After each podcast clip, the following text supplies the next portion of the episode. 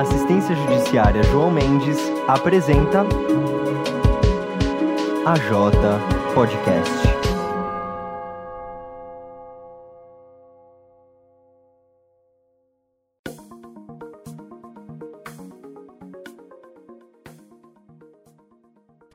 Oi, pessoal, tudo bem com vocês? Esperamos que vocês estejam todos muito bem. Sejam muito bem-vindos ao AJ Podcast. O meu nome é Renata Capucci e esse episódio não poderia ter outro tema senão a questão entre a Rússia e a Ucrânia. Bora, antes de começar com as informações, eu trouxe aqui para vocês alguns esclarecimentos. Em primeiro lugar, a razão de o Denis não estar aqui comigo na gravação. A gente teve um desencontro de agendas e esse episódio acabou sendo gravado por nós separadamente. É claro que nós esperamos que isso não tenha é, nenhum impacto de, na qualidade do conteúdo que a gente está passando para vocês, né? E, então eu vou gravar uma parte, uma introdução sobre o assunto, o Denis vai gravar outra, e assim nós temos por objetivo clarear um pouquinho a situação. É lógico que nós não somos extremamente gabaritados, não somos nada gabaritados para falar sobre esse assunto para vocês. Meramente somos aqui é, universitários do direito Mackenzie. E como eu disse, nosso objetivo aqui é mesmo passar para vocês o que nós sabemos para tornar a situação um pouquinho mais clara, vocês poderem enxergar desde onde, há quantos séculos atrás já vem uma relação conflituosa entre esses dois países e em formato de podcast aqui para vocês irem fazendo as coisas do dia a dia de vocês e ao mesmo tempo escutando a nossa discussão a nossa apresentação aqui no caso hoje para vocês. Não se esqueçam de seguir o AJ Podcast aqui no Spotify ou na plataforma que você estiver escutando isso agora. Também de seguir a AJ nas redes sociais, no Instagram principalmente, arroba. E finalmente, vamos de contextualização. As tensões entre a Rússia e a Ucrânia já têm uma história que remete à época da Idade Média e ambas possuem raízes comuns que se estendem à época do antigo estado da Rússia de Kiev, das terras eslavas do leste. E esse é o motivo pelo qual o famosíssimo presidente russo Vladimir Putin se refere aos dois países como, entre aspas, um só povo. E é fato que essas duas nações estão divididas há séculos. Isso resultou no surgimento de dois idiomas e duas culturas proximamente relacionadas, mas bastante distintas. Eu vou aqui fazer para vocês um recorte histórico, começando no fim da União Soviética, para a explicação ficar um pouquinho mais fluida. É lógico que toda a história tem muito mais detalhes que vocês podem acompanhar por aí nas pesquisas de vocês.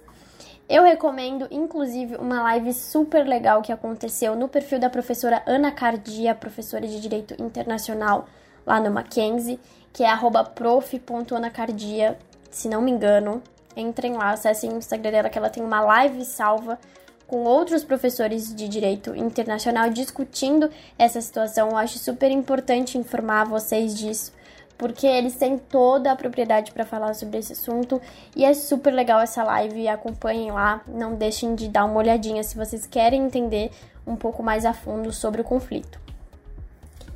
Começando aqui a partir de 1991, quando aconteceu a dissolução da União Soviética em dezembro desse ano, a Ucrânia, a Rússia e Belarus assinaram um acordo que selava definitivamente o fim da União Soviética, e a Rússia, é lógico, pretendia manter a sua influência naquela região ali por meio da recém-criada CEI, Comunidade dos Estados Independentes.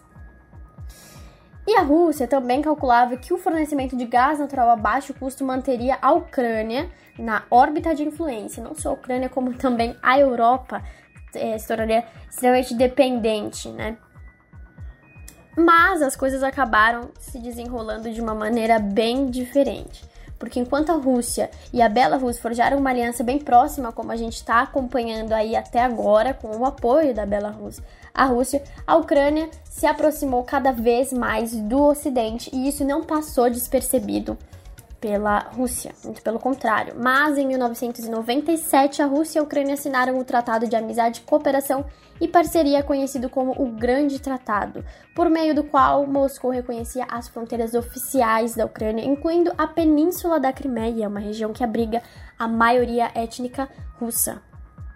Eu vou fazer uma ressalva aqui nesse ponto da Península da Crimeia, porque eu considero importante que a gente fale um pouquinho sobre os conflitos que aconteceram ali também entre Rússia e Ucrânia para contextualizar um pouco mais também o nível de tensão que culminou na situação de guerra que a gente está acompanhando agora. É óbvio que depois de passar por uma pandemia nesses anos mundial, por tudo que a gente passou e está conseguindo superar agora, vir uma guerra é uma coisa extremamente. Era uma coisa extremamente inesperada. Esperava-se que é, a questão se resolveria por via diplomática. Porém, cá estamos, pós-invasão russa na Ucrânia. Uma situação humanitária muito complicada, um assunto muito pesado, né? Muito pesado. Diferente do que geralmente eu e o Denis viemos aqui e discutir para vocês coisas geralmente um pouco mais descontraídas, né? Digamos assim, como o último episódio que a gente falou aqui para vocês sobre a Jota. Mas voltando ao ponto aqui, eu vou explicar um pouquinho melhor para vocês sobre a questão da Crimeia. E eu vou começar falando sobre o governo de Viktor Yanukovych na Ucrânia. A Crimeia, como já citei anteriormente para vocês, é uma península de maioria russa, que foi cedida à Ucrânia em 1954 pelos russos. É importante ressaltar aqui para vocês também essa questão que também se dá na Ucrânia, questão de fronteira mesmo, que a leste é mais pró-Rússia, a oeste mais pró-União Europeia. Os problemas lá na Crimeia de fato começaram quando multidões foram às ruas de Kiev, no caso capital ucraniana, para pressionar o então presidente ucraniano, o Viktor Yanukovych, a fechar um acordo comercial com a União Europeia em detrimento de um acordo com a Rússia. O Viktor Yanukovych era de etnia russa e, portanto, afim da Rússia de Putin.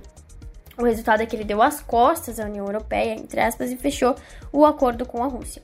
Esse movimento acaba então por se fortalecer, mesmo sofrendo repressão da polícia ucraniana, até que em 2014 o presidente Viktor Yanukovych deixa o governo e entra um presidente pró-União Europeia. Quem não vai gostar disso é lógico o Putin, que vai alegar que existe uma ameaça aos cidadãos de etnia russa que vivem na Crimeia, então ele foi aos poucos tomando o controle da área.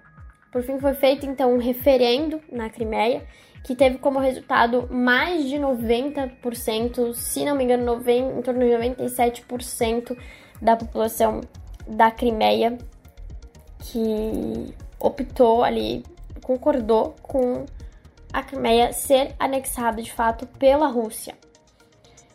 É lógico que a Ucrânia não vai reconhecer essa situação, mas foi o que aconteceu. Como eu disse, a Rússia foi tomando aos poucos o controle da área. Outra questão extremamente relevante dentro dessas tensões é o gás natural.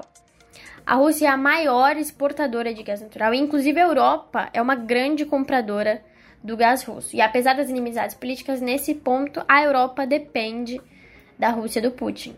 Aqui a gente vai conseguir observar a posição extremamente estratégica da Ucrânia, também na questão do gás natural, uma vez que os gasodutos russos, por onde passa o gás natural que vem da Rússia e vai ser distribuído na Europa a um baixo custo, lógico, estão na Ucrânia. Então, os gasodutos russos na Ucrânia são também extremamente relevantes para a gente compreender a dimensão de importância da Ucrânia para a Rússia nesse momento, economicamente aqui falando. E depois disso tudo, agora eu vou contar um pouquinho para vocês aqui sobre alguns pontos centrais para a gente entender como começou o conflito atual, a geopolítica por trás do conflito atual, quem são os atores por trás desse problema que culminou aí na invasão russa à Ucrânia.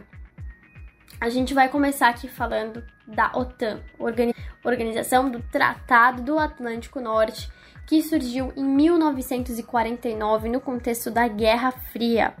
A finalidade dessa aliança era lutar contra a expansão do comunismo e retalhar qualquer ataque soviético contra os seus países membros. Ressaltando aqui que os países membros à época eram Bélgica, Canadá, Dinamarca, Estados Unidos, França, Islândia, Itália, Luxemburgo, Países Baixos, Noruega, Portugal e Reino Unido. Com o fim da Guerra Fria, marcado pela queda do Muro de Berlim em 1989 e pela extinção da União Soviética, que eu já mencionei aqui para vocês no início, em 1991, a OTAN perde o sentido prévio de existir, mas acaba se reformulando e permanece como uma instituição internacional que está em expansão e transformação. Aí que está o nosso ponto.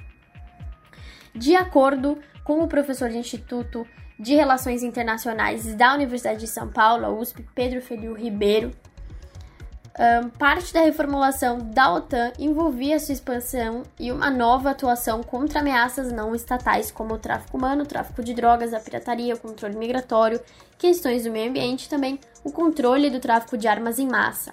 A OTAN é criticada por não ter um propósito muito claro mas ela usou o aumento do número de membros como a forma de justificar a sua existência e permanência. Fecha aspas. E nesse projeto de expansão, países bálticos como a Lituânia e a Estônia entraram para a OTAN. E na Guerra Fria, essas nações faziam parte do famoso Pacto de Varsóvia, que foi justamente uma resposta da União Soviética à OTAN em 1955. E esse pacto era apoiado por países do bloco socialista e foi criado nos mesmos moldes da OTAN, né? E no caso do lado russo, existem duas preocupações centrais que perduram desde a queda da União Soviética. Uma é geopolítica e outra é essencialmente econômica. Quanto à parte geopolítica, historicamente, esses países que estão na fronteira da Rússia sempre tiveram ali, é, serviram a Rússia como uma contenção à invasão terrestre. E a situação, é claro, mudou um pouco com a globalização e os novos adventos tecnológicos. Ainda assim, a questão geopolítica pesa muito para os russos. Isso porque, em termos práticos, quando esses países aderem à OTAN, eles estão estabelecendo uma estreita cooperação militar com os Estados Unidos em si, o que nas narrativas, as próprias narrativas do presidente Putin significa escolher o Ocidente em detrimento da Rússia. E vale destacar ainda, pessoal, como as divisões demográficas da Ucrânia, como eu já mencionei aqui anteriormente para vocês, influenciam nas tensões com a Rússia. No oeste do país, a maior parte da população tem ascendência ucraniana, fala ucraniano e apoia uma aproximação com a União Europeia. Já no leste, que faz fronteira com a Rússia, lógico, a maior parte dos habitantes é de origem russa, tem o idioma russo como primeira língua e defende a manutenção de laços com Moscou, com a Rússia, né? de fato, é, agora, quanto ao ponto de vista econômico, o interesse russo, e não só russo, mundial também, na região, se dá principalmente pelo fato de o país, que é uma ex-república soviética, ser o local, perdão, por onde passam os gasodutos que levam o gás natural russo para a Europa, como eu já expliquei aqui para vocês. Agora, quanto ao interesse da OTAN em si pela Ucrânia e vice-versa. Uh, os países do Ocidente que fazem parte da OTAN apontam alguns riscos geopolíticos envolvendo a Ucrânia. De acordo com a própria OTAN, por ter sido parte da União Soviética, existem chances de que a Ucrânia ainda tenha armas com potencial perigoso que podem eventualmente cair nas mãos de terroristas. Essa é a justificativa formal para a intervenção na Ucrânia, mas alguns especialistas na área apontam outros interesses mascarados por trás disso. Uh, nas análises mais políticas e críticas sobre a OTAN, defende-se principalmente que existe um propósito de conter a Rússia e entrar nesse jogo de influência política doméstica. Para os países ali cortejados pela OTAN, digamos assim, os países em que a OTAN tem um certo interesse, está de olho, essa parece ser uma via de mão dupla em que todos podem sair ganhando. Uma vez que o interesse desses países em entrar nessa organização tem relação com uma busca por estabilidade, de certa forma, e também a perspectiva de ganhos do ponto de vista de investimentos e de segurança. E a OTAN exige que os membros sejam democracias adeptas da economia de mercado. Embora seja militar, né, o ingresso nessa aliança liderada pelos Estados Unidos causa um efeito semelhante ao da OCDE, Organização para a Cooperação e Desenvolvimento Econômico para os Países do Leste Europeu, com obrigações e benefícios. E pessoal, foi essa minha contribuição. Espero muito que vocês tenham curtido essa conversa, né, essa exposição, esse monólogo, na verdade, de, de um pouquinho do que eu pesquisei, um pouquinho do que a gente sabe, o resultado das nossas pesquisas aqui no, no podcast, elaboração de roteiro, etc. Agradeço muito a todo o pessoal envolvido mais uma vez. E agora eu passo a palavra para o nosso queridíssimo Denis Zenin, que vai explicar um pouquinho aí para vocês sobre o impacto de tudo isso aqui no Brasil e também fechar aí com uma conclusão a respeito de mais ou menos tudo aqui que a gente falou. É isso, conto com vocês seguindo a gente nas redes sociais e acompanhando os próximos episódios aqui do Pod. Um beijo para vocês. E continuando com o que a Renata falou, quais serão os impactos do conflito no Brasil e sobre o Brasil? Bom, longe dos bombardeios, por aqui a gente segue nossas vidas sem nenhum efeito físico sobre tudo o que está ocorrendo do outro lado do mundo, numa boa. Mas quando a gente pensa na economia, o Brasil sim tende a ser impactado pela situação de guerra entre Rússia e Ucrânia. O Brasil pode pesar sobretudo no bolso dos brasileiros e um momento de inflação elevada no país e juros na casa de dois dígitos.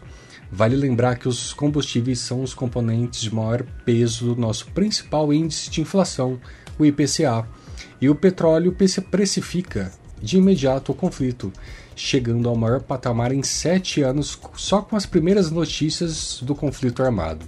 A gente pode observar isso e tudo mais, inclusive com o que vem ocorrendo nessa última semana.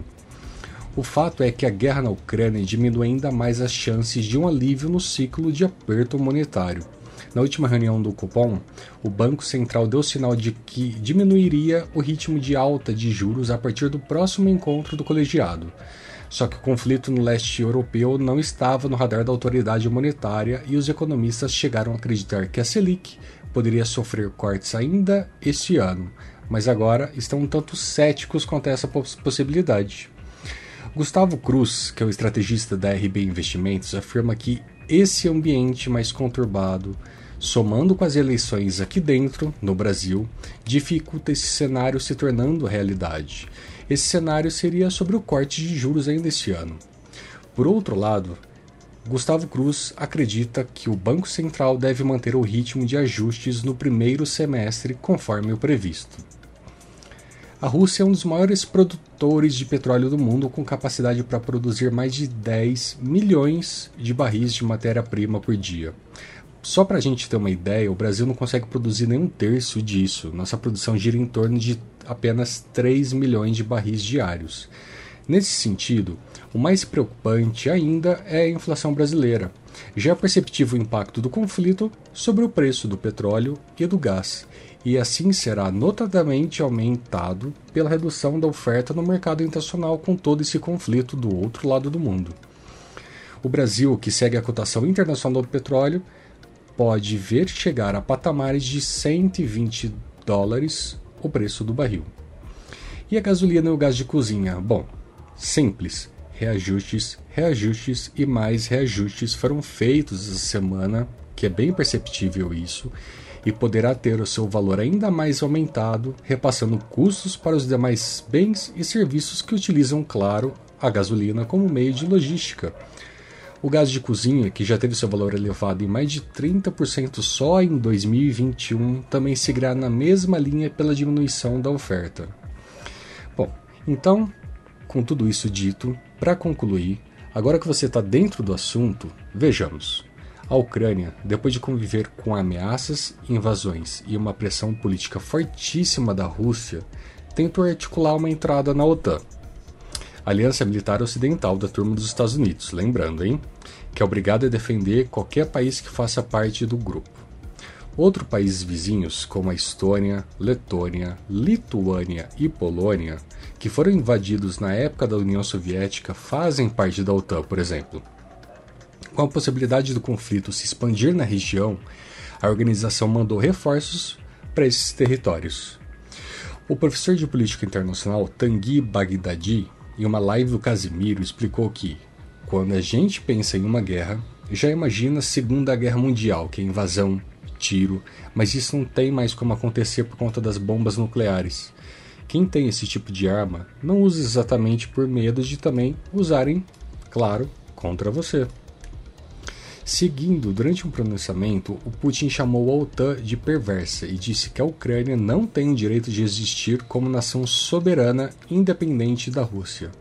Sendo assim, o próprio Tanguy finalizou dizendo que a probabilidade é de que o Putin estabeleça seu exército na Ucrânia e ninguém mexa com ele, exatamente para evitar uma guerra em escala global. Bom, esse foi o nosso episódio de hoje. Eu agradeço a Renata e vocês que continuam aqui nesse conturbado episódio sobre diversos assuntos que envolvem não apenas o conflito entre Rússia e Ucrânia, Ucrânia assim como todo o mundo. Então é isso, gente. Muito obrigado por continuarem aqui e muito mais em breve. Um abraço